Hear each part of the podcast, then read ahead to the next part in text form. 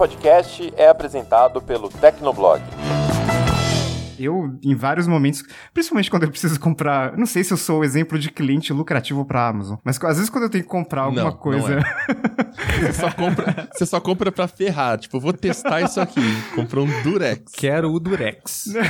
Caixa Às vezes de quando eu-. Não falou que é de graça, então eu quero de graça. Bora.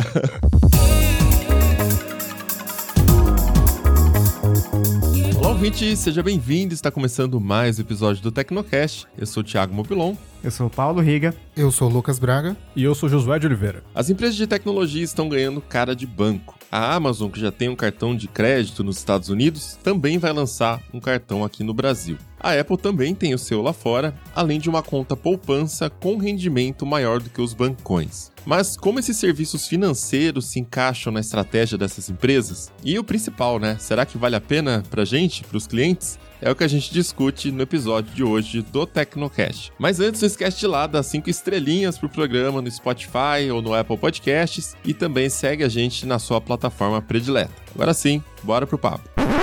Pera aí, só um minutinho. Não sei se você já reparou aí no player, mas o próximo Tecnocast é o episódio de número 300. E a gente resolveu que seria um bom momento para fazer um episódio um pouquinho diferente, até pra gente relançar a caixa postal do Tecnocast. Então, este episódio inteiro vai ser uma conversa com os ouvintes, né, Riga? É isso aí, então você pode mandar pra gente um comentário, puxar um assunto qualquer sobre tecnologia e a gente vai bater um papo sobre ele. O comentário pode ser em áudio, é legal se mandar em áudio. Pode mandar no grupo arroba Tecnocast300 no Telegram. Ou se você preferir em texto, pode mandar lá na comunidade ou no e-mail tecnocast.tecnoblog.net. Manda pra gente lá o que você quiser conversar. Quer falar sobre gadgets, aplicativos, negócios, redes sociais, enfim. O que você tiver afim, é só mandar dúvidas também, o que você preferir. E lembrando que se for mandar em áudio lá no arroba Tecnocast300 no Telegram, limita o tempo do áudio em um minuto, que é pra gente conseguir editar e colocar a sua mensagem, né? A gente vai ouvir aqui ao vivo pra ter a surpresa, né? Ouvindo ao vivo o seu áudio. Lógico que Josué, produtor, vai filtrar pra garantir que não tenha nada, né? Se estiver me dando zap, a gente tira. Não, então nem, nem adianta mandar. Mas vamos lá, fazer um episódio diferente aqui com vocês. Manda mensagem, quiser comentar na comunidade, mandar no e-mail também. Depois a gente seleciona e comenta no Tecnocast 300. É isso aí.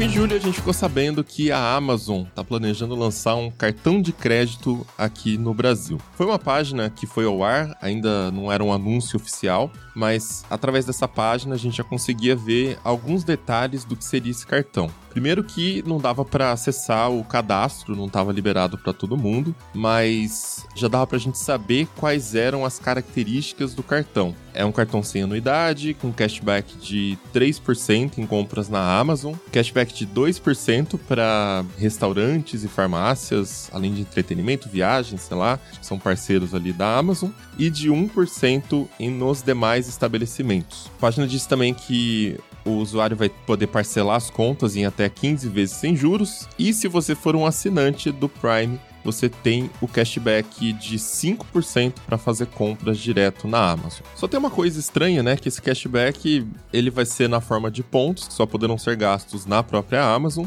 e isso é um pouco diferente do que acontece nos Estados Unidos, onde a Amazon permite que você resgate esses pontos e faça compras em outros locais também. Mas a Amazon não é a única começando com isso de cartão de crédito, né, Riga? Tem outra aí também que já tá fazendo isso desde 2019. É, então, quando a gente pensa em Big Techs, é, fazendo, meio que virando bancos, a gente lembra ali do Apple Card. E até as porcentagens são um pouco parecidas, né? O Apple Card tem esse negócio de dar cashback em compras e é um cashback que vai direto para uma carteira de pagamento ali, que seria o Apple Cash, ou na conta Savings, né? Que é a conta de poupança ali da Apple, que a gente chamou aqui nos bastidores de Apple Poupança, né? Porque é, é poupança.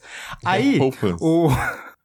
As porcentagens são assim, se você comprar na Apple ou em algumas lojas parceiras da Apple, tipo Nike, né, que é uma parceira forte da Apple, você ganha 3% de cashback. Qualquer lugar que você comprar com Apple Pay é 2% de cashback e no resto, né, com cartão físico e tal, você ganha 1% de cashback. Então, porcentagens um pouco parecidas, com a diferença de que Estados Unidos é um mercado um pouco diferente, né? No, acho que no, no Brasil a gente tá meio que acostumado a uns cashbacks meio altos, porque as taxas que os emissores e os adquirentes cobram no, nas transações de cartão são meio altas no Brasil, então você tem uma certa margem ali para trabalhar. Nos Estados Unidos é um, é um valor interessante ali. E uma das principais vantagens do cartão de crédito da Apple é que eles têm lá o crediário, né? O Buy Now Pay Later, que você consegue fazer parcelamentos, algo que é super comum aqui no Brasil, mas que lá fora não é tão comum assim. Às vezes você tem que pagar juros de cartão de crédito. É um parcelamento um pouco diferente, porque você paga em semanas e não em meses, não é sempre no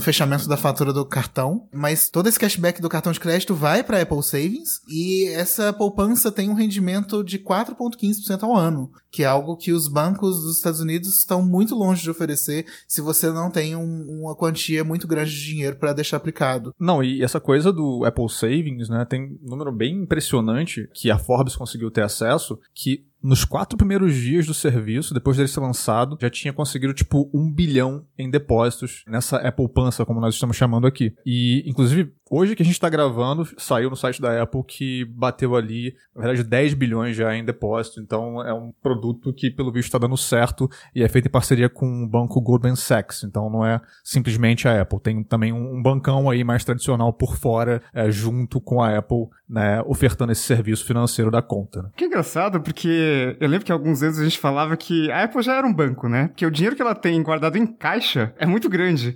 Eu fui ver os dados atualizados em 2022, ela tinha 50 bi em caixa. Então, por mais que 10 bi em depósitos no Goldman Sachs, né, por meio da conta de poupança da Apple seja um número bem impressionante, a Apple tem um caixa absurdo também. Bom, mas aí tem dois pontos para a gente pensar quando a gente olha para essa iniciativa de cartão da Amazon. Depois a gente pode falar também dos outros serviços financeiros, né? Por exemplo, o WhatsApp Pay, ou a Apple também com o cartão dela, a Apple Pança, a gente não vai conseguir falar de outro jeito agora, né? Como que isso se encaixa, né? Para que, que as empresas estão fazendo isso? Mas falando do produto especificamente, bom, é um produto gratuito e parece interessante, né? Pelo que eu tô vendo, assim, 5% de cashback direto na Amazon é um cashback que é, bom, basicamente qualquer compra que você fizer, 5% de desconto automaticamente. Não é um grande desconto, mas se a gente for olhar para cashbacks, é um cashback interessante, né, Lucas? Então, a gente ainda não sabe exatamente como que vai ser esse cashback, né? Porque não é um cashback em dinheiro igual você tem em outros cartões de crédito, Nubank Ultravioleta, cartão da XP.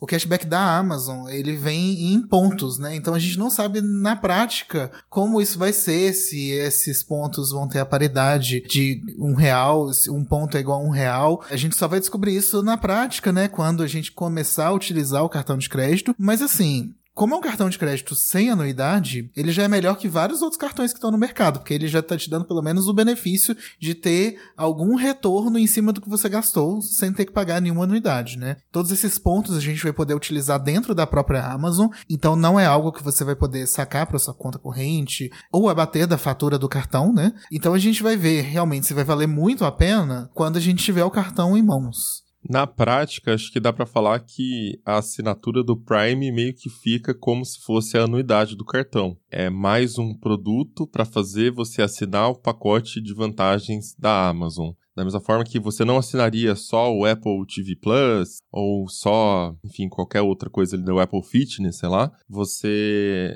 tem um pacote ali que faz sentido aí pagar o dinheiro, né? Aqui você tem o bundle de benefícios da Amazon, né? Com um serviço de música, de filme, de frete, e aí agora também um, um cartão de crédito que te dá algum desconto aí fica essa incógnita da questão dos pontos, porque como é que funciona a conversão, né? Pelo que a gente vê da pontuação dos outros sistemas, Smiles, Livelo, a cotação da pontuação é diferente para cada sistema. Então, ter mil pontos de cada uma não garante que você vai ter o mesmo valor em dinheiro para cada uma. A cotação é diferente. E aí a cotação da Amazon vai ser qual? E eles que definem, né? Então, o ponto é, no final das contas, 5% pode não ser 5, pode ser meio por cento, a depender da conversão que eles vão fazer ali da pontuação. É, para ser condizente com a propaganda, né, o, o esperado é que seja 5% em reais, né, e os, os pontos têm uma paridade ali com reais, porque senão, com certeza, vai ter muita reclamação ali nos órgãos ali de publicidade. E é interessante essa estratégia da Amazon de fidelizar, né, porque a Amazon no Brasil, ela não é como nos Estados Unidos, né? Então, o padrão ouro ali de fidelidade numa loja online é quando o usuário vai lá, ele pensa, ah, quero alguma coisa. O que, que ele faz? Ele entra no site da loja, ele usa a busca do site da loja e compra né? Nos Estados Unidos isso é comum, as pessoas vão na Amazon, usam a busca da Amazon e tal, tanto que a Amazon vende até propaganda ali na, nos resultados de busca. E no Brasil não, né? No Brasil ainda se depende muito de algumas parcerias ali, por exemplo, sites de busca, Google, né? Então, quando você busca um produto no Google, aparecem algumas lojas, uma delas vai ser a Amazon, com certeza. Uh, você tem sites de comparação de preços, é, o Google Shopping também é um site de comparação de preços, mas você tem os busca-pé da vida, né? Então, é uma fonte externa. E quando você tem uma fonte externa, você paga uma comissão para essa fonte que te direcionou aquela compra, né? A partir do momento em que você já tem o usuário ali, que ele já entra direto na loja para fazer uma compra, show. Porque daí, mesmo se oferecer 5%, até um pouco mais de cashback, e o usuário não vier de nenhuma outra fonte externa, talvez a Amazon esteja até ganhando dinheiro, né? Porque tá dependendo menos ali de pagar comissão para qualquer terceiro. Então eu acho bacana. Eu não teria um cartão da Amazon, pelo menos não usaria ele uh, tão frequentemente, porque eu tenho um cartão um pouco melhor e que eu também não pago anuidade nenhuma. Mas eu acho que esse mercado de cartão sem anuidade, ele tem um público muito grande, né? No bem que, eu diga. Então, tem que ver também várias questões que a gente vai descobrir. Talvez a gente já saiba no momento em que esse episódio de Tecnocast for ao ar, porque vai ter um evento oficial para revelar todos os detalhes um dia antes da publicação do Tecnocast. Mas falta saber, por exemplo, como é que vai ser o aplicativo, como é que isso vai ser integrado, né? Se vai ser o aplicativo, por exemplo, do Bradesco, que vai ser o emissor desse cartão. Enfim, tem algumas questões ali. Mas eu acho um produto bem bacana. Ó, o Riga tava falando aí de fazer a busca direto na Amazon. Acho que eu falei disso no Tecnocast 170. Tô buscando minhas notas aqui, porque eu sempre lembro, mas eu esqueço os números. Mas nos Estados Unidos, esse número já deve estar um pouquinho antigo, né?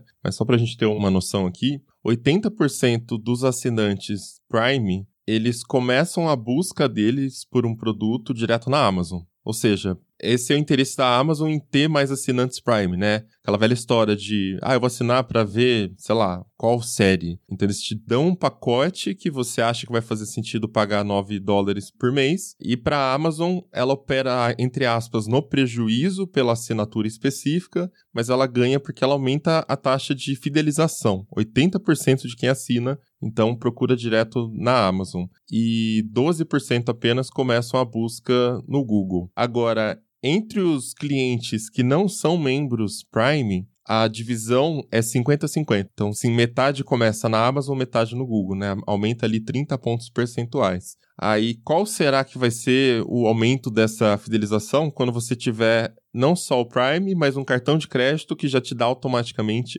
5% de desconto? Isso aqui significa muitas vezes também que ela não precisa brigar na margem de preço. Porque a pessoa, por não fazer a pesquisa em outros lugares, às vezes vai direto na Amazon, está acostumada com a experiência de compra, com a entrega rápida, com o atendimento, enfim, as facilidades que a empresa dá. Às vezes ela consegue faturar uma margem mais alta porque a pessoa não pesquisou. Às vezes tinha um outro lugar que estava mais barato o produto, a pessoa nem viu porque ela não foi no Google, ela foi direto na Amazon, bateu o olho e falou assim: ah, acho que tá bom, vai aqui mesmo e compra na Amazon, né? Então é realmente muito interessante, né, esse modelo para eles. É tanto que tem, tem vários serviços que as lojas podem oferecer para tentar fidelizar, né? E acho que um deles, Amazon e Mercado Livre trabalham muito bem, é o frete rápido, grátis, fazendo uma compra relativamente pequena, né? Porque, pô, você compra um rolo de Durex, né? Que é o meu, é exemplo de sempre ali. Custa 8 reais aquele negócio. O frete é grátis. Às vezes você vê de onde que veio, veio, sei lá, do centro de distribuição no Recife.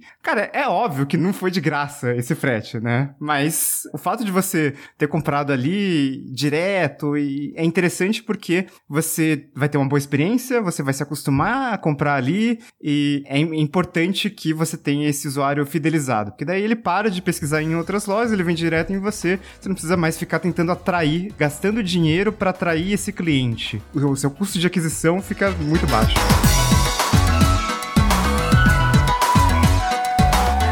Escolheu um caminho muito bom para realmente tentar reter o consumidor. Primeiro porque ela tá oferecendo um benefício não somente na loja dela, como tem cashback, tem valor de cashback diferenciado, por exemplo, para compra em restaurantes. Você já vai pensar, nossa, eu posso usar esse cartão aqui para pagar minha conta e vai ser um pouquinho mais barato. E, assim, 5% de cashback, considerando que a gente tem um retorno real disso, de 5% de verdade, cara, numa compra de um produto grande, de um eletrônico, numa compra grande, 5% faz diferença pra caramba, né? E às vezes o produto da Amazon tá até mais caro, mas com cashback ele compensa, então onde a Amazon não consegue ganhar no preço, ela consegue no consumidor por causa do cartão de crédito dele. Isso com certeza vai estimular as vendas também dentro do e-commerce. E assim, em termos de fidelização, a Amazon realmente é algo fora da, da curva, assim, né? Tem números aqui de 2021, 93% dos membros do Prime renovaram a assinatura por mais um ano. Então assim, cara, para lá de 90% de pessoas satisfeitas não viram motivos para sair do programa porque realmente tem benefícios ali.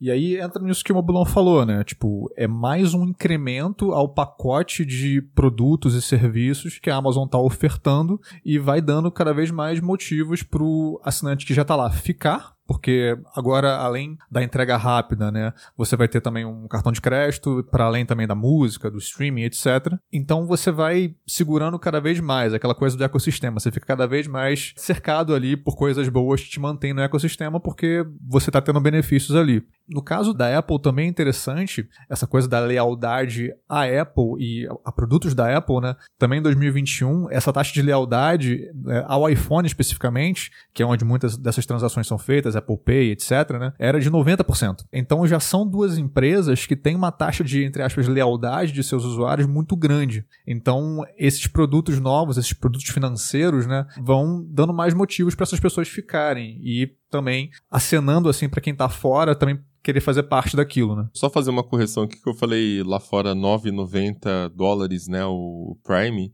mas na verdade teve um reajuste no mundo todo, né? Agora é 14,99 dólares lá fora e no Brasil 14,90 reais. É, e de qualquer forma, né? Na verdade, quando o brasileiro pensa em 15 dólares ali, pô, caramba, né? 70 reais. Mas é o preço de uma assinatura de Netflix, né? Então, aqui no Brasil também. É. Se você assinar o anual, tem um desconto até. Então, pô, você vai pagar 120 reais por ano, sabe? Uma loja que você acaba comprando sempre. Então você, ah, deixa ali, né?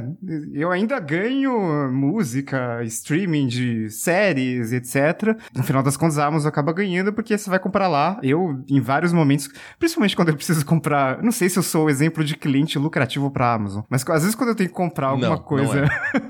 Você só compra, você só compra pra ferrar. Tipo, eu vou testar isso aqui. Comprou um Durex. Quero o Durex. Caixa Às vezes de quando eu-. Não falou que é de graça, então eu quero de graça. Bora. Às vezes, quando eu vou comprar alguma coisa pequena e eu quero que chegue logo, eu compro na Amazon porque não tem limite mínimo de compra. Né? Mercado Livre geralmente tem. Principalmente aquele mercado full, que às vezes entrega no mesmo dia e é ótimo, mas sei lá, às vezes eu tenho que gastar 80 reais no mínimo. Se eu quiser comprar uma pasta de dente, não vai funcionar. Na Amazon funciona. Então, mantenho lá, não sei até quando vai funcionar assim, mas a gente já vê algumas tentativas da Amazon de diminuir pelo menos o prejuízo, né? Então, vários produtos que são muito baratos, tipo, sei lá, detergente. Você não consegue comprar um detergente de 500ml e ter frete grátis. Tem um- uma, uma quantidade mínima que você tem que comprar ali daquele produto, por exemplo. Então, mas de qualquer forma, é assim, a experiência de compra na Amazon, ela já fideliza por si só. Eu não sei se vocês têm a mesma impressão, mas acho que a Amazon, Mercado Livre também é ok, É, assim, eu acho que tem um... Mercado Livre é mais pra mim, assim. É porque tem várias questões ali. A Amazon nunca desloga, tipo, nunca desloga. Se você vai entrar em qualquer outra loja, você tem que fazer login, aí você não lembra qual e-mail que tava, esquece a senha, sei lá, é um saco. Aí você vai comprar qualquer coisa, você vai comprar, sei lá, uma, uma, uma caneta. Aí Quer uma garantia estendida de dois anos? Não, não quero. Aí você tem que clicar em várias coisas ali. Quer seguro é, pra essa caneta Bic? Não, não quero também. Então, cara, compra na Amazon, que ela não vai ficar enchendo o saco na hora de finalizar a compra. Muito pelo contrário, né? Ela nem coloca muita coisa pra você, com um botão, clicar e pagar e pronto, né? É o famoso clique ali, né? Com uma, É. um clique. Vai com um clique, pronto, chega. E aí, como tem integração ali com Amazon Echo, eu recebo notificação quando chegou. enfim. Nossa, é- então é, é muito simples, assim. Nas outras lojas brasileiras, principalmente, é muito. Cara, às vezes dá até preguiça. Putz, e aí tem que ver o valor do frete. Né? Porque às vezes esse produto é barato, eles vão cobrar o frete mais caro do que o valor do produto. E o frete também mais demorado, né? Assim, eu, eu sou muito assim com o Mercado Livre. A Amazon também, na verdade, eu tenho isso com os dois, mas eu acho que de tecnologia e usabilidade eu prefiro o Mercado Livre. Nos dois casos, eu já tive problema, tipo assim, ah, não gostei do produto e foi moleza trocar, cancelar. Então acho que nisso eles são muito equivalentes, mas acho que para mercado brasileiro, o Mercado Livre tá mais na frente. E é curioso isso, porque realmente a Amazon eu tenho o Prime, então tem os benefícios ali e tal. Mercado Livre não, eu tenho nível 3 ali de pontuação, porque eu compro bastante, mas muda muita coisa assim. Mercado Livre tem o, o Prime deles ali que custa 18 reais por mês. Tô vendo aqui que tá numa promoção. Que não é bem uma promoção, porque eu pago 15. Eles simplesmente aumentaram o preço e fizeram promoção, né? Entendi. Onde eles oferecem incluso ali o assinatura do Disney Plus, Star Plus e frete grátis ou 45% off no frete. Seria o Mercado Livre tentando montar o seu bundle para concorrer também com os outros ali. A Amazon aqui acho que é o, o paralelo nesse caso. O Mercado Livre também tem cartão de crédito, tem crediário, enfim, eles também estão oferecendo tudo isso agora. Eu acho que eu tenho uma satisfação maior com o Mercado Livre também, mas provavelmente isso está influenciado ao fato de que a logística deles é mais avançada quando se trata de marketplace, porque você tem entrega rápida, mesmo se o produto não está no fulfillment. E na Amazon, não. Na Amazon, quando o produto é vendido e entregue por outro lugar, às vezes o frete demora tanto tempo para chegar, tem uma janela de dias tão mais longa que o Mercado Livre, que eu acabo preferindo o Mercado Livre, porque eu sei que eu vou achar tudo lá. E eu também, eu assim, eu pago os dois, eu pago o do Mercado Livre simplesmente por conta do Disney Plus e Star Plus, que fica muito mais barato assinar o nível 6, que te dá esses dois serviços de streaming de graça, do que se assinar por fora, pagar por um operador, alguma coisa nesse sentido. Mas é isso, eu não vejo tanto valor no nível 6, mas eu vejo mais valor no Prime também. É, é esquisito, né? Como que funciona isso, porque eu gosto mais do Mercado Livre para compras, experiência de compra e tudo mais, mas eu não vejo tanto valor assim no nível 6 pro Mercado Livre, pra experiência de compra, da mesma forma que eu vejo o Prime da Amazon. Acho que por causa que a entrega deles já é muito boa, né? Como você está falando aí. O que é uma ironia, porque foi meio que a Amazon que inventou esse lance de fulfillment lá nos Estados Unidos há muito sim. tempo já. E aqui no Brasil eles têm uma logística muito boa também, mas de fato, assim, eles comem poeira de longe, assim, pro Mercado Livre nessa questão de prazo e fulfillment deles mesmo. Então, eu não sei, talvez seja isso, eu nem tinha pensado, mas talvez seja questão da agilidade mesmo.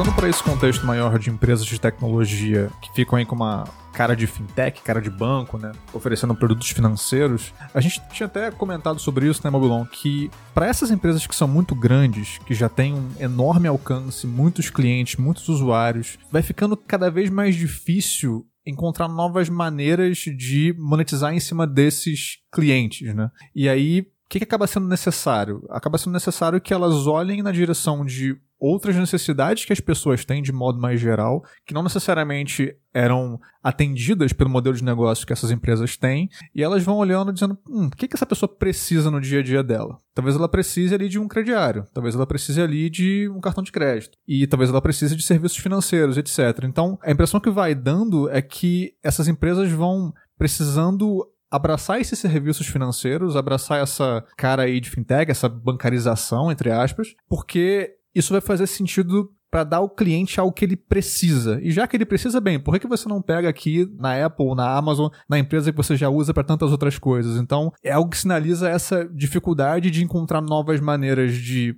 monetizar o seu cliente. E ao mesmo tempo você vai lá e monetiza saindo daquilo que era a sua zona inicial de negócios, né? Sim, acho que dá pra gente ver isso também funcionando de formas diferentes para cada uma, né? Como a gente tá falando aqui. No caso de Amazon e de Mercado Livre, eles vão ganhar mais dinheiro, não necessariamente na parte bancária, Pode ser que sim, seja um, uma ótima fonte de receita ali também, mas a questão da fidelização pega muito para eles. Agora, quando a gente olha para Facebook tentando lançar a Libra, né, que já até desistiu dessa ideia, ou WhatsApp Pay, ou a Apple também, que lançou o Apple Pay. Então você pode cadastrar outros cartões de outras empresas numa carteira da Apple e pronto, todas as transações passam pelo seu iPhone e a Apple já ganha uma comissão ali, minúscula, mas ganha uma comissão. pô, se a gente já tem o sistema, se a gente já faz aqui a, todo o processo de conectar com a, a bandeira do cartão, com o banco tal, vamos lançar nosso cartão também, né? E aí lançou o cartão em 2019. Agora lançou também uma conta poupança. Então ela vai ampliando os serviços que ela oferece para o cliente, afinal, a base de clientes, a base de usuários, ela já tem, ela já tem a fidelidade deles, porque eles são apaixonados pela marca, né? A Amazon com os assinantes do Prime, enfim. É mais um passinho, tipo assim, ah, já estão aqui, vamos colocar também essa balinha aqui na saída e você consegue ganhar um troco adicional. Só que esse troco, na verdade, é troco nível Big Tech, né? Não é não é tão um pequeno troco de assim. alguns bilhões. É, uns bilhãozinhos aqui só. É, você já tem os usuários, né? Então, esses usuários, eles fazem isso que você está querendo oferecer, então eles fazem compras em qualquer lugar. Então, natural oferecer um cartão e daí você recebe um pouco mais do dinheiro desse usuário, né? Que é a divisão ali da carteira. Então, o objetivo de muitas empresas ali é você aumentar a participação na carteira do usuário, né? Então, sei lá, farmácias querendo vender mais do que remédios, vendendo outras coisas ali.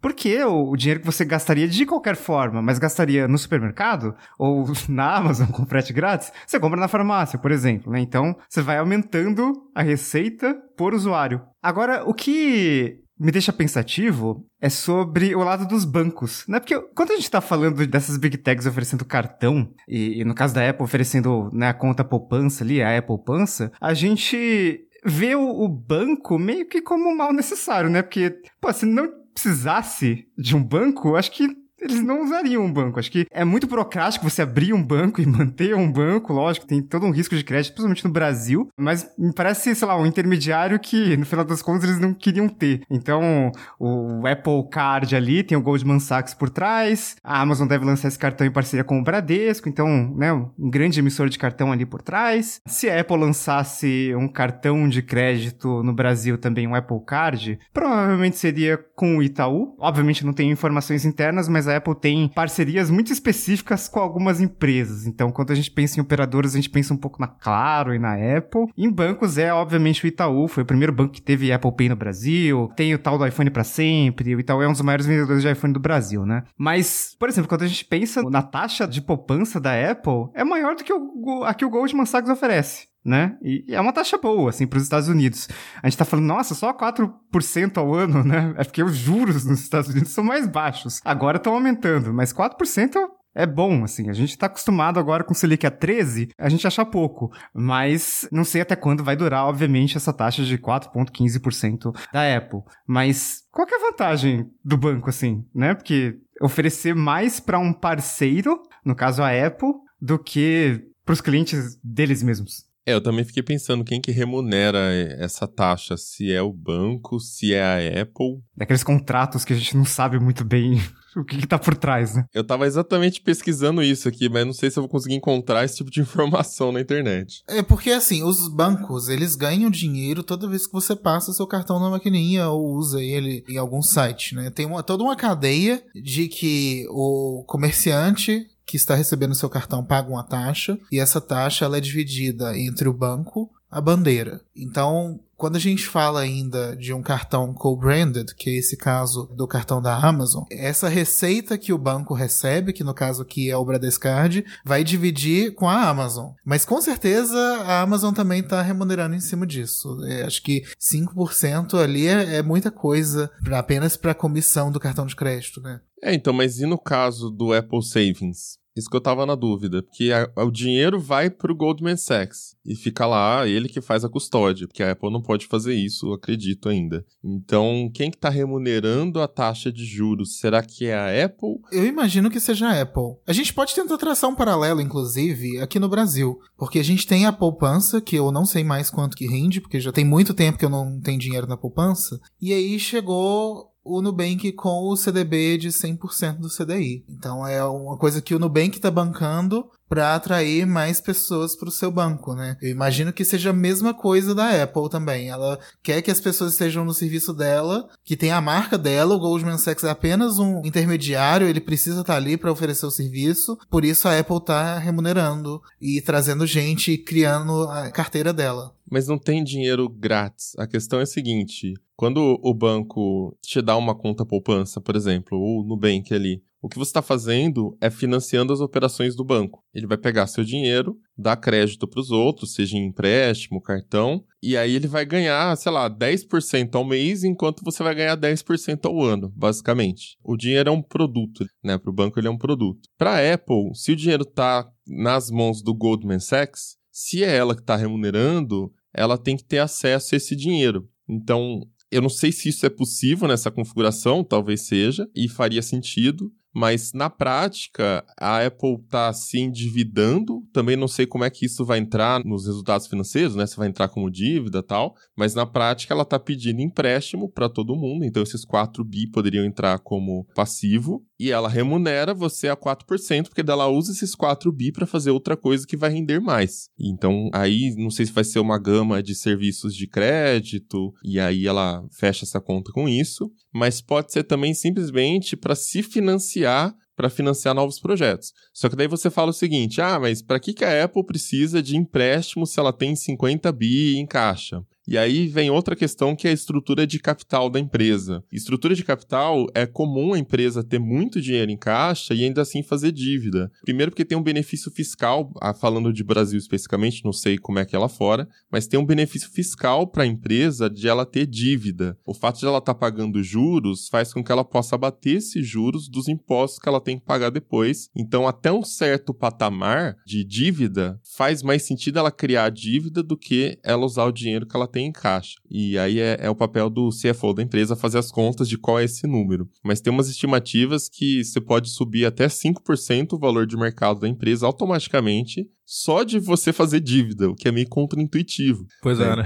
É, é, muito louco, assim, a, essa questão de estrutura de capital. A fonte do dinheiro, a gente pode imaginar, né? Porque a gente está falando de uma taxa ali de 4,15 ao ano e a taxa de juros nos Estados Unidos agora está em 5,25 a 5,5, né? Se você comprar ali no Tesouro Direto Americano, você consegue comprar uns títulos de 4,3, então que já é um pouquinho mais do que o que a Apple tá pagando ali é, para os clientes deixarem na conta. Tem um, acabei de ver ali um, uma mensagem pequenininha, aquele asterisco, que diz que essa taxa de 4,15% pode ser alterada a qualquer momento. Então, óbvio, né, que a Apple não ia deixar isso fixo para sempre, porque 4,15 ao ano nos Estados Unidos para sempre é muito dinheiro, né? Porque dólar, a inflação nos Estados Unidos historicamente é baixa. E tem um limite ali, mas o limite é de 250 mil dólares, né? Então, né? Acho que não, não, há um grande problema ali, o limite. Mas a gente pode imaginar que o banco, né, o Goldman Sachs, ele tem alguns títulos ali que ele tem garantido uma taxa um pouquinho maior, e aí o spread, essa diferença aí, ele pega para ele e o resto ele paga ali pro cliente. Só é difícil entender mesmo isso de por que oferecer mais para Apple, para os clientes da Apple do que dos clientes do próprio banco, né? Porque eu tenho visto algumas coisas assim no setor bancário brasileiro, não só na lista de investimentos, né? Nada, não é uma recomendação de investimento, mas, por exemplo, quando a gente vê o bom enfatizar. quando, quando, a gente vê, por exemplo, o Milton Maloi Filho, que é o CEO do Itaú, falando, eles têm falado muito sobre sair um pouco do mar aberto de cartões de crédito. Mar aberto é você oferecer cartão de crédito para todo mundo. Cartão de crédito é um produto, as pessoas precisam de cartão de crédito, oferece aí, mesmo que não seja cliente do banco. Então, por exemplo, esse cartão da Amazon, para o Bradesco é tipo um mar aberto, porque você está oferecendo para clientes da Amazon, você não sabe exatamente quem é aquele cliente. O Itaú, por exemplo, tem saído disso. Inclusive, cartão do Pão de Açúcar, né, que era muito comemorado por todo mundo e agora ficou horrível, é proposital, é deliberado ali eles piorarem o cartão porque eles não querem muitos clientes ali de mar aberto, eles querem clientes que tenham mais produtos produtos ali do banco, porque o risco de crédito com o cliente que já é fidelizado no banco é muito menor. Então, todos os bancos, eles têm tentado melhorar o perfil de crédito dos clientes. Então, você vê várias fintechs ali, alguns bancos moderninhos que davam muito limite de crédito, cortaram o limite de um monte de gente porque eles estão melhorando o perfil da carteira de crédito. E, e, claro, com a Selic tão alta, é melhor não ficar dando crédito para todo mundo se você acha que o cliente não vai pagar. Então fica essa coisa estranha. Em tese, o cliente mais fidelizado no banco é melhor. Né? Ele tem um risco de crédito menor. Mas aí a gente tem que tentar entender também o, o mercado americano, que tem taxas de, de, cartão de crédito bem mais baixas que no Brasil, né? Que no Brasil a gente fala de rotativos de 400% ao ano e o Apple Card é 15, 25% ao ano, né? Tava até vendo um artigo de suporte da Apple, né, Josué, de ah, para você diminuir a taxa do seu cartão, pague sempre ele em dia. tipo, Não óbvio, né? Me pra gente, para mais dicas. é, pra gente é muito óbvio, mas nos Estados Unidos, como a taxa do cartão é baixa, as pessoas tendem a entrar no rotativo porque né, não, não, faz tanta diferença no final das contas. Agora, essa discussão que a gente está tendo sobre a relação das empresas de tecnologia aí com os bancos faz sentido aqui porque a gente está tentando entender a situação. Acho que pro público, cara, o que fica mesmo é, não, esse é o cartão de crédito da Amazon e este é o cartão de crédito da Apple, assim. É o que o Riga falou lá atrás, esses bancos meio que entram como mal necessário, um intermediário que precisa estar tá ali porque, afinal de contas, eles são um banco e a empresa de tecnologia, varejista, enfim, não é o banco nessa situação. E isso também leva a gente a pensar na questão da confiança, né? Sobretudo no contexto americano, a gente está pensando agora em 2023, a gente teve a quebra de um banco alguns meses atrás, fizemos até um Tecnocast sobre isso, foi o Silicon Valley Bank, e isso ajuda a fomentar aquela coisa da desconfiança em relação às instituições bancárias. É, tem até uma pesquisa que eu vi aqui numa matéria da Forbes, que 27% dos americanos relatavam ter muita confiança nos bancos. E se você pega na década de 70, início da década de 80, esse número era de 60%. Então a confiança nos bancos foi caindo. Uma pesquisa semelhante, pegando ali sobre marcas, né? A Apple teve primeiro lugar pelo décimo ano consecutivo em 2022 nesse ranking de marcas. Então as pessoas meio que confiam mais nessas grandes marcas como Apple, como Amazon e tendem a ter, pelo menos no contexto americano, menor confiança em instituições bancárias. Então, essa é uma dinâmica interessante que vai colocando o banco em segundo plano. Seja, não, é, é a conta da Apple, é o cartão da Apple. O Goldman Sachs está ali, mas não é ele que aparece, né? Então, essa é uma dinâmica que é interessante, pensando que justamente essas empresas de tecnologia estão oferecendo produtos financeiros, não sendo bancos, e muitas vezes gozando de mais confiança junto ao público do que os bancos. E eu acho que nada impede que em algum futuro aí a gente veja de fato as empresas de tecnologia eliminando esses middlemen, né, esses intermediários, porque é lógico que para lançar a operação e para começar é muito mais rápido e menos custoso você trabalhar com um parceiro, mas ao longo do tempo, conforme o negócio se desenvolve e começa a dar certo, eles vão buscar formas também de aumentar a rentabilidade. Mas é isso, a gente não sabe exatamente qual é a parceria que eles têm. No caso da Amazon, é um pouco mais claro porque tem uma relação direta ali com as compras, as vendas, então o dinheiro já vem de um lugar específico, né? Esse do Goldman Sachs com a Apple, eu não sei que tipo de contrato, que tipo de negociação pode ter ali, além do, enfim, do que a gente consegue enxergar. Mas eu acho que é bem possível, até pelo Facebook com WhatsApp, né? É bem possível que em algum momento eles comecem a fazer a operação toda. É que isso tem um custo e talvez não faça sentido assumir esse custo agora, ou talvez a parceria também traga outros benefícios, por exemplo, crédito mais barato para a empresa, enfim. Acho que tem várias coisas que podem acabar sendo negociados ali que dão resultados para a empresa, não diretamente na comissão né, das vendas. Mas vocês teriam um Apple Card, um cartão bonitão da Apple ali, de titânio, metal? Sem sombra de dúvidas. Eu teria. Eu, fiquei com medo de falar agora porque achei que o Lucas ia falar que era ruim, o Lucas que entende das filhas. Eu vou esperar a avaliação do Lucas e aí eu respondo. É, não, geralmente a gente vê a propaganda ali de, um, de benefícios de cartão de crédito, a gente manda pro Lucas para ver se é aquilo mesmo, entendeu?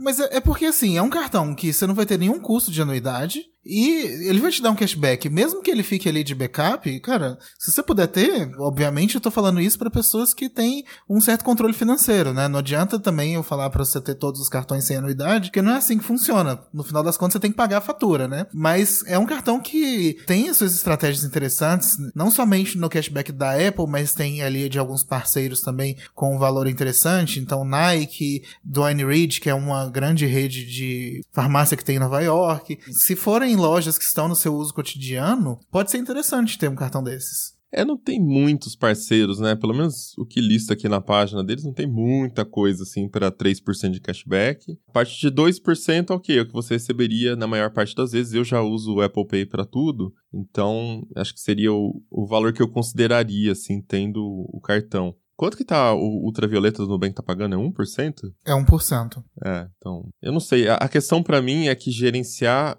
pontuação eu acho muito complexo, então eu trocaria fácil por um formato de cashback. Eu preferiria muito, assim, ter o cartão de cashback do que gerenciar a pontuação, sabe? De ficar vendo como é, quanto que tá a cotação, quando que sai promoção, meus pontos expiram e eu não fico olhando. E Nossa. a grande verdade é que hoje em dia é muito mais difícil lidar com milhas do que há dois anos atrás. Porque os programas pioraram muito. Não somente a questão dos resgates, que ficaram mais caros, como as promoções de transferências que diminuíram e os cartões de crédito que foram piorando. O pão de açúcar mesmo pagava um ponto para cada real gasto, agora é dois pontos por dólar e ficou igual ou pior do que outros cartões. E para você ter uma pontuação interessante, você vai ter que gastar uma fortuna de anuidade e para compensar, você vai ter que gastar muito dinheiro por mês. E antes a gente conseguia fazer um equilíbrio porque tinham carteiras digitais que você conseguia pagar suas contas e hoje em dia você só consegue fazer isso pagando taxa, então não vale mais a pena. Não tô falando que as milhas não valem mais a pena, não, continuo usando e tal, mas ficou muito mais difícil, né? Mas por que, Riga? Você não teria um cartão da Apple? Eu acho que eu teria, porque, né, não custa nada, a unidade é de graça, mas eu não sei se eu usaria ele como cartão principal, sabe? Eu ainda vejo valor ali nas milhas. Eu, provavelmente eu deixaria o cartão físico na gaveta, né, porque de qualquer forma o, o cartão físico só dá 1% de cashback mesmo, né, se as regras dos Estados Unidos fossem as mesmas aplicadas no Brasil, mas não sei, assim. Como eu concentro tudo num lugar só, é, investimentos, contas, cartão, etc. A partir do momento que você vai se fidelizando ali num banco, você vai ganhando algumas coisas ali. Isso acontece em todos os bancões e eu acho que o pacote que eu tenho hoje é, é interessante. Mas eu acho o produto da Apple bem bacana. E esse negócio das lojas, né, que não são muitos estabelecimentos que você tem os 3% ali de cashback, eu percebi que a Apple meio que tenta, o Apple Card é meio que uma tentativa de vender um estilo de vida, sei lá, porque tem algumas coisas ali, né, que, por exemplo, combinam com a Amazon. A Amazon, por exemplo, oferece desconto em farmácia ali e restaurante. A Apple tem desconto ali em farmácias ali, do Andy Reid Walgreens, e em restaurantes tem o Uber Eats e tem o Panera Bread ali. Mas tem, por exemplo, a Nike. Apple e Nike são marcas muito próximas, né? Vocês podem lembrar que tinha, sei lá, no começo da década de 2000 ali, você tinha os tênis da Nike com o Nike Plus, que você colocava um chipzinho ali da Apple para contar passos ali integrava com o iPod, é um troço muito louco. E até hoje você tem uma parceria muito forte, né? Você tem é, pulseiras Nike para Apple Watch. Então são marcas muito próximas e são marcas que você percebe que meio que se complementam ali. Só faltou desconto em Disney, sei lá, ali pra, pra juntar com tudo que combina com a Apple. Mas é, me parece também essa publicidade, esse negócio de tentar vender um cliente, né? Que também, no final das contas, é interessante para um banco, né? Se a gente tava falando até agora de bancos mais cautelosos com essa estratégia de mar aberto, tentando pegar muitos clientes, saindo disso e tentando pegar clientes mais selecionados, né? Com risco de crédito menor. Clientes Apple, eu imagino, tem um risco de crédito um pouco menor, né? Tem uma chance um pouco maior ali de pagar as contas e também de gastar muito mais, né? De ter um ticket médio ali maior. Então é, é interessante. Tem muitas coisas interligadas, né? Integradas ali. Será que tem um risco menor lá fora? Assim, tá, não chega a ser barato, né? Mas, não sei, lá fora me parece muito mais acessível do que aqui no Brasil. É, metade dos smartphones nos Estados Unidos são iPhone, então não tem esse peso de clientes Apple deixando de pagar. Acho que é uma coisa mais comum por lá. É porque a quantidade de clientes que eles aprovam também não é tão alta, né? A gente tá falando de 7 milhões de cartões emitidos. Para um cartão que é de graça, é até pouco, né? Se a gente tá falando de um país com mais de Ah, 300 sim. milhões de habitantes, metade das pessoas usam um iPhone e tal. E até quando você vê as taxas cobradas pela Apple Card no rotativo, que não chama rotativo lá, mas só pra gente comparar, é de 16 a 27% ao ano, né? Eu tava vendo agora, tem um cartão de crédito muito famoso nos Estados Unidos, que é o Chase Sapphire Reserve, que é um cartão de crédito que oferece vários benefícios e tal, e a taxa do rotativo desse cartão é de 22 a 29%. Então até um pouco maior do que o do Apple Card. E obviamente, você tem taxas menores quando você tem um risco de crédito menor. Então se o banco sabe que você vai pagar de qualquer forma, bota a taxa lá embaixo, porque você não vai usar mesmo. Então, né, tipo, por isso que cartões, sei lá, Mastercard Black, Visa Infinity tem geralmente é, taxas de juros menores, porque o risco de crédito é menor, então o banco tenta oferecer um, uma taxa de juros mais interessante para ver se você vai lá e usa, né? Mas significa alguma coisa, então me parece que sim, é um cartão de crédito para um público um pouco com poder aquisitivo um pouco maior. Mas só pra gente voltar aqui então pro caso da Amazon no Brasil. E aí, vocês teriam? Vale a pena? Ah, o da Amazon não. Eu acho que já tô gastando dinheiro demais na Amazon, acho que não vale a pena, já. Não, mas você já tá pagando o Prime e o negócio é de graça, você não vai pedir?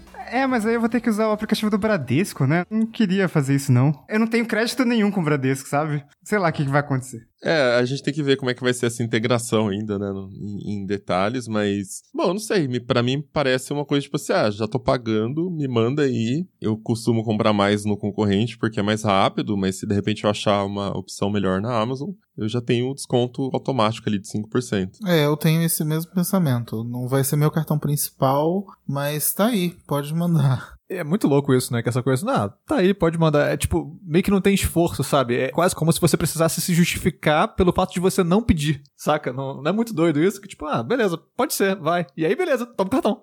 sabe? É muito louco. É que eu já tenho cartão de crédito demais para administrar. Isso seria mais um, né? Então, assim, não é uma coisa que me empolga tanto. Imagino que, sei lá, para uma pessoa que usa o Nubank convencional, essa pessoa deveria se empolgar pelo cartão da Amazon, porque ele não paga anuidade e vai te dar benefícios que o Nubank não te dá, né? Agora, com cartões que você já tem benefícios, é uma coisa que vai pesando a mão na outra, né? Vocês acham que, bom, como a gente viu ali nas informações que estavam na página, você vai ter cashback, mas se você for cliente Prime, você vai ter um cashback maior, né? O cashback vai para 5%. Vocês acham que essa coisa do cashback de 5% é um chamariz interessante para o Prime em si, para pessoas que não são do Prime assinarem? Certamente. Eu acho que é o caso do Amazon Prime Video, sabe? Não é uma coisa que sozinho vai fazer a galera assinar. Mas a partir do momento que ela vê que ela pode assinar e ter outros. Ah, tipo assim, ah, eu já queria ver aquela série, né? E ah, aí tem um serviço de música aqui, aí tem uns benefícios de frete. Ah, então vamos assinar aqui, sabe? Nesse caso, acho que sim. Mas individualmente, tipo, vou pagar 15 reais por mês para ter 5% de desconto. Pô, você tem que comprar muita coisa na Amazon, né? Tipo, 5, 10, 15, 300 reais por mês, pelo menos na Amazon, você tem que deixar lá para debitar esses 15 reais da assinatura. E só para justificar, eu queria confessar que eu tenho um toque. Manja o registrato do Banco Central, onde ele mostra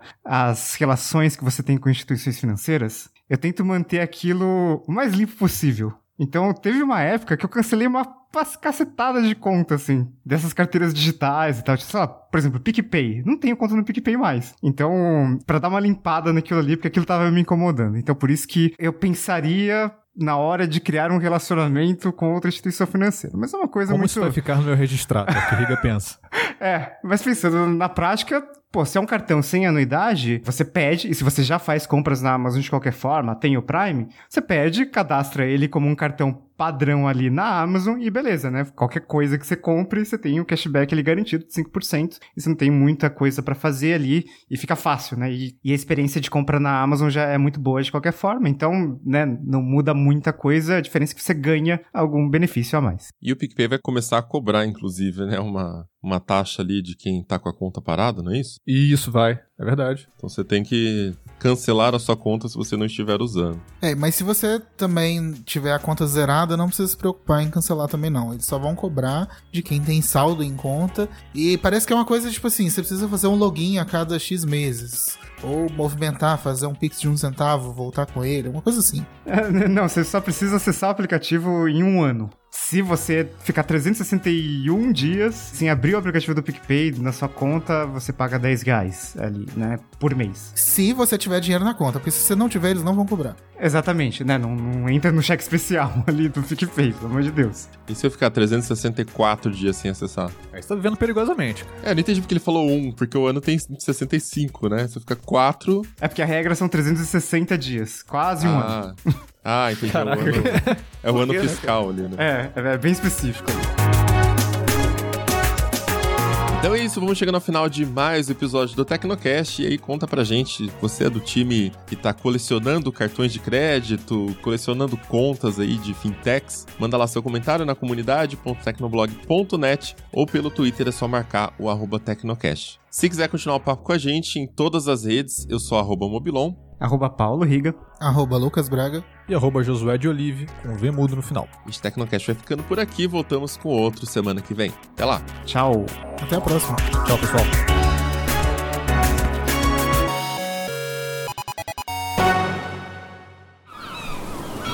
Este podcast foi editado pela Maremoto.